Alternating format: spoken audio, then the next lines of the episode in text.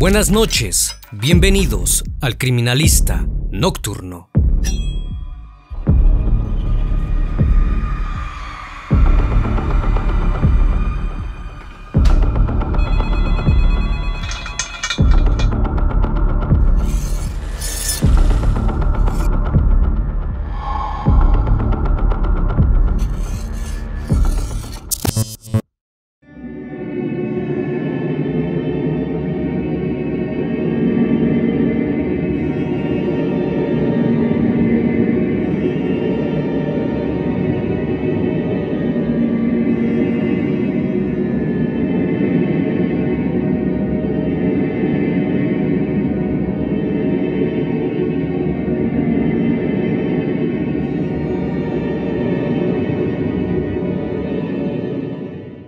Minnesota, Estados Unidos. Entre 1980 y 1982, una serie de llamadas inquietantes fueron recibidas al 911. En las grabaciones solo se podía escuchar a un sujeto sollozando, aparentemente arrepentido, el cual denotaba desesperación, asegurando que se sentía muy mal por lo que hacía y expresándole a la policía si algún día lo atraparían. Era la cuarta vez que el mismo individuo telefoneaba a las autoridades y la confesión siempre se producía después de perpetrar cada asesinato. Por ello fue nombrado el asesino de la voz llorosa. El criminalista nocturno.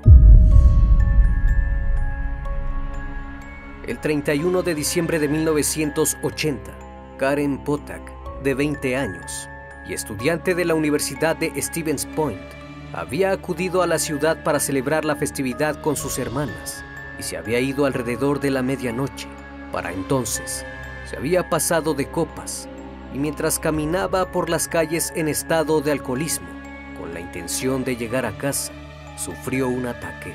Su localización no fue difícil, pues aproximadamente a las 3 de la mañana, la policía de St. Paul en Minnesota recibió una llamada al número de emergencias de una persona que solicitaba el apoyo de una ambulancia, ya que una chica se encontraba herida en la calle Pierce Butler, cerca de la máquina expendedora, en la parte trasera de las máquinas. Aquella persona se escuchaba desesperada y estaba sollozando. No dio más datos y colgó. Cuando los servicios de emergencia y la policía llegaron al lugar, lograron encontrar a la joven la escena era grotesca.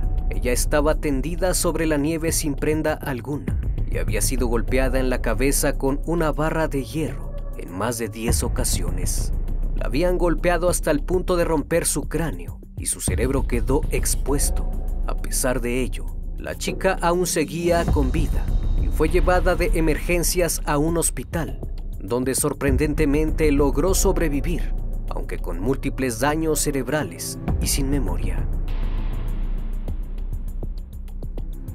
Pero este no sería el primer ataque, donde aquella voz sollozante avisaba al 911 de que algo malo había ocurrido. El 3 de junio de 1981, un grupo de jóvenes caminaba por un área boscosa cerca de la Interestatal 35E, cuando se encontraron con el cuerpo de una mujer los chicos dieron aviso a la policía casi al mismo tiempo del hallazgo, una persona con la misma voz desesperada y sollozante llamó al 911 diciéndoles que por favor lo encontraran, pues acababa de apuñalar a alguien con un picayelo y no podía detenerse. Finalizó diciendo, sigo asesinando personas. La policía logró rastrear la llamada telefónica hasta un teléfono público en un bar frente a una estación de autobuses, pero cuando llegaron, la persona que llamó se había ido hacía mucho tiempo. La víctima fue identificada como Kimberly Copton, de 18 años. Había sido apuñalada en el pecho con un picayelo 61 veces y luego fue estrangulada con un cordón de zapato. Dos días después del descubrimiento, la policía recibió otra llamada telefónica del mismo sujeto Inmediatamente al iniciar le pidió al operador que no hablara y solo escuchara. Le dijo que lamentaba lo que le había hecho a la chica, que no pudo evitarlo y que no sabía por qué la apuñaló. Recalcó que no podía creer lo que hizo, que seguía emborrachándose todas las noches y que trataría de no asesinar a nadie más. Parte de la cinta se hizo pública, con la esperanza de que alguien pudiera identificar la voz, pero lejos de eso los oficiales recibieron cientos de llamadas, de las cuales ninguna pareció ser útil para identificar a aquella persona. Un año después, el 21 de julio de 1982, Carol Kellogg llegó a la casa de su amiga Kathleen Rennie, de 33 años en Roseville. Ambas mujeres estaban preparando todo para irse de vacaciones a la isla Mackinac. Carol llamó a la puerta, pero no hubo respuesta. Así que entró y volvió a llamar a su amiga, pero nadie respondió. Comenzó a registrar cada habitación, pues era inusual que su amiga no estuviese en casa. Cuando llegó al baño vio que la luz estaba encendida, así que se detuvo y abrió la puerta. Fue entonces que descubrió el cuerpo de Kathleen en posición de cúbito dorsal o boca arriba en la bañera, con la cabeza bajo el grifo y con las rodillas flexionadas hacia el frente. Luego del hallazgo, Carol dio aviso a las autoridades y después de una revisión, su deceso fue dictaminado como accidental, aunque sus familiares no estuvieron de acuerdo con el dictamen y culparon al ex esposo de la víctima. Nunca se presentaron cargos en su contra, puesto que en esos momentos él se encontraba en otro lugar. En esta ocasión el asesino no realizó ninguna llamada, por lo cual no se relacionó con los otros crímenes. El 6 de agosto de 1982, un repartidor de periódicos encontró un cuerpo en su ruta, a lo largo del río Mississippi y la calle 29.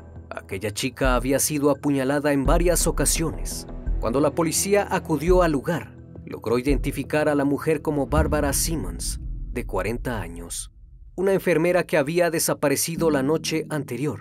Bárbara había estado en un bar llamado Hexagon. Ahí conoció a un hombre, a quien le ofreció un cigarrillo. Durante su estancia en el bar, Bárbara le dijo a un empleado del lugar que aquel hombre era amable y que la llevaría a casa. Sin embargo, nunca llegó.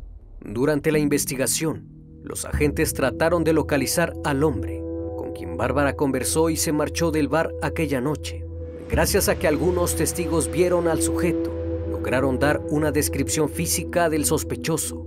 Lo describieron como un hombre de 40 años aproximadamente, 1.80 metros de altura y unos 85 kilos de peso, cabello negro con grandes entradas, peinado hacia atrás y de tez piel morena clara. De esta manera, se logró crear un retrato hablado del individuo para poder dar con su paradero. Inesperadamente aquel sujeto de la voz llorosa volvió a comunicarse con la policía, solo que en esta ocasión no mencionó nada sobre el crimen, únicamente dijo que lamentaba lo de Kimberly Copton, que lamentaba mucho haberla asesinado y haberle propinado esa serie de puñaladas. Aseguró que estaba enfermo y que no sabía qué le pasaba que quizás se quitaría la vida, puesto que había cometido más crímenes y nunca lograría entrar al cielo. Luego de esto colgó, pero desafortunadamente no lograron obtener ninguna pista, puesto que hablaba de teléfonos públicos. La policía comenzó su investigación con el culpable más obvio, el hombre con el que Simmons había salido del bar la noche anterior, mientras la policía intentaba localizar al sospechoso un nuevo suceso ocurrió. El 21 de agosto de 1982, Dennis Williams, de 19 años, una dama de compañía de Minneapolis, estaba trabajando en su área habitual cuando un hombre desconocido se le acercó en busca de servicios. Luego de discutir el precio, Williams subió a su auto y se fueron. El encuentro duró muy poco y la chica pensó que quizás el hombre quería otro servicio ya que encendió el automóvil y condujo hasta un callejón atravesando un área oscura. Fue entonces que se dio cuenta que corría peligro y tuvo la extraña sensación de que algo andaba mal. Así que comenzó a mirar a su alrededor, buscando algún objeto dentro del auto para defenderse, y se dio cuenta que había una botella de vidrio a sus pies, tal como lo imaginó. Aquel hombre se abalanzó sobre ella con un destornillador la apuñaló un total de 15 veces. Mientras eso ocurría, Denis tomó la botella y golpeó al hombre en la cabeza, causándole cortes en la cara y en las manos, dejándolo malherido y sangrando profusamente. La mujer escapó del vehículo y una vez fuera se dispuso a correr. Gritos de la chica llamaron la atención de un hombre que vivía cerca, quien acudió en su ayuda, lo que provocó que aquel sujeto huyera del lugar. Inmediatamente aquel lugareño llamó a una ambulancia y pudo dar una descripción del atacante. Mientras esto sucedía, el agresor había regresado a su departamento para tratar de parar el sangrado, pero cuando vio el daño que la botella le había hecho en la cabeza y la cara, decidió que su herida necesitaba atención médica, así que llamó al departamento de bomberos de. Paul para pedir ayuda. El operador del 911 notó que aquel hombre tenía un tono similar al asesino con la voz llorosa, así que rápidamente esto fue notificado a los oficiales, quienes por otra parte buscaban a un hombre con heridas en la cara en relación a la agresión que recién acababa de ocurrir. La policía fue enviada al apartamento de este hombre, donde luego de ser atendido, fue detenido por ser sospechoso en el intento de asesinato de Dennis Williams y Barbara Simmons, pues notaron que el retrato hablado coincidía con las características de este sujeto y la voz era inconfundible. Tenía muchas similitudes auditivas. Sin darse cuenta, aquella llamada sirvió como conexión para que las autoridades procedieran con su captura. El hombre fue identificado como Paul Michel Stephanie, de 37 años, nacido en el estado de Minnesota el 8 de septiembre de 1944. Fue uno de 10 hijos en el matrimonio de una familia fervientemente religiosa. Su padre falleció cuando tenía 3 años y su madre rehizo su vida con otro hombre, el cual era muy violento y agresivo contra los pequeños. Llegaba incluso a tirarlos por las escaleras. De todos los hermanos, él era quien recibía más castigo por parte de su padrastro, en 1960, luego de graduarse de la secundaria, tomó la decisión de mudarse a St. Paul, en Minneapolis, y buscar trabajo. Una vez ahí consiguió empleo como descargador de camiones, donde solo estuvo algunos meses. Posteriormente lo contrataron como empleado de envíos y finalmente como conserje en un hospital. En esos años no fue capaz de mantener un empleo supuestamente porque dijo que sufría ataques repentinos de epilepsia. Ya de adulto contrajo matrimonio con Beverly Leader, con quien tuvo una hija. Sin embargo, el matrimonio no fue del todo bien, pues Paul empezó a ser abusivo y hostil con su esposa. Esta lo denunció y fue condenado por agresión. Beverly solicitó el divorcio y abandonó el hogar que compartía con su esposo. A eso se sumó el despido de la empresa donde ejercía de conserje Después de 1977, Paul intentó conseguir otros empleos y salir con otras mujeres, lo cual no resultó como lo esperaba, pues nuevamente su comportamiento agresivo hizo que una de sus últimas novias huyera debido a que temía por su vida. A causa de esto, Paul se llenó de ira y comenzó a salir por las noches en busca de diversión. En uno de esos días, se topó con su primera víctima, Karen Potak. En un principio, Paul vio a la joven caminar sin chaqueta, así que se ofreció a llevarla a su destino. Pero una vez dentro, pensó en llevarla a tomar un café. Como ésta se negó a su invitación, comenzó a golpearla salvajemente con una barra de hierro que encontró en el lugar donde fue dejada. El sujeto aseguró que ese día simplemente su mente se quebró y a partir de ahí no pudo parar. Desafortunadamente, Karen se cruzó en su camino y vio en ella a la víctima perfecta para desahogar todos sus enojos y comenzar una serie de asesinatos. Afortunadamente, su última víctima, Dennis Williams, logró sobrevivir y esta fue capaz de reconocer a Paul como su agresor, por lo que fue acusado de intento de agresión en segundo grado y del asesinato de Barbara Simmons, esto luego de que los testigos presenciales en el lugar lo identificaron como la persona que se llevó a Bárbara aquella noche. El juicio contra Paul Michel Stephanie fue celebrado en 1982. En él la fiscalía llamó a declarar a la hermana de Paul, que confirmó que la voz que se escuchaba en las grabaciones correspondía a la de su hermano. Pero aquello no bastaba para incriminarlo y relacionarlo con el resto de asesinatos el juez determinó que las grabaciones no eran suficientes para determinar que él realmente fuera el asesino, ya que la voz llorosa y el llanto histérico a su vez distorsionaban la voz, por lo cual no era suficiente para identificarlo y señalarlo a él en esas llamadas. A su vez esto hacía que la justicia no pudiera ubicarlo en el lugar de los hechos. De este modo nunca tuvieron pruebas suficientes para comprobar su culpabilidad en todos los crímenes. Así que solo pudo ser condenado por el caso de Barbara Simmons y un intento de asesinato en contra de Dennis Williams. Finalmente fue sentenciado a 40 años de prisión, en donde los primeros años se dedicó a conceder entrevistas a los medios de comunicación, en donde aseguraba que todo lo que hizo fue porque escuchaba voces que le decían, Pau, es hora de asesinar.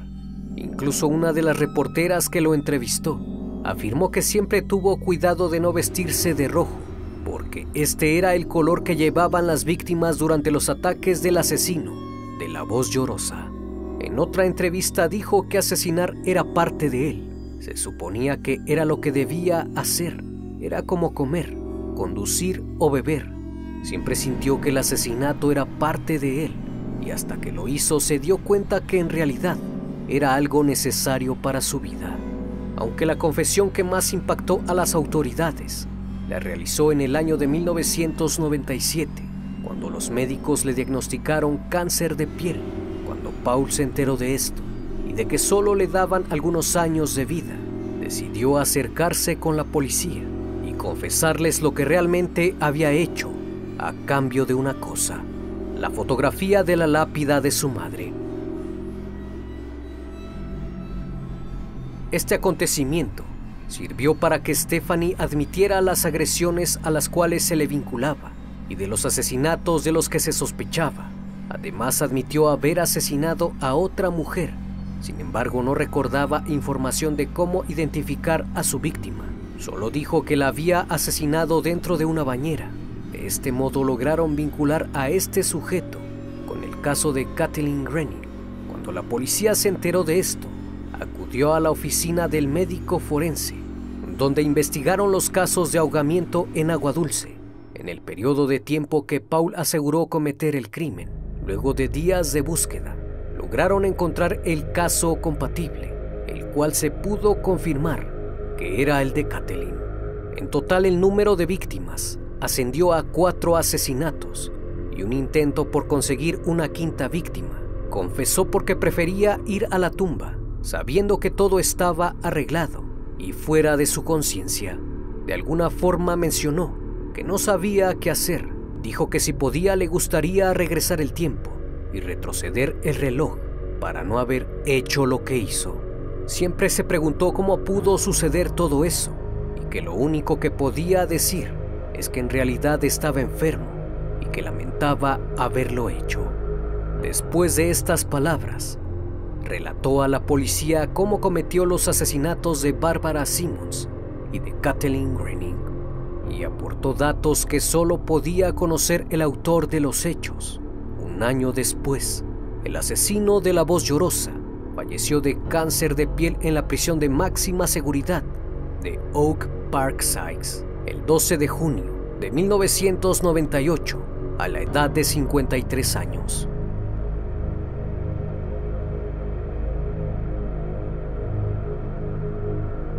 cada noche, estimado público, agradezco su compañía. Si aún no estás suscrito, te invito a que lo hagas y formes parte de esta gran comunidad.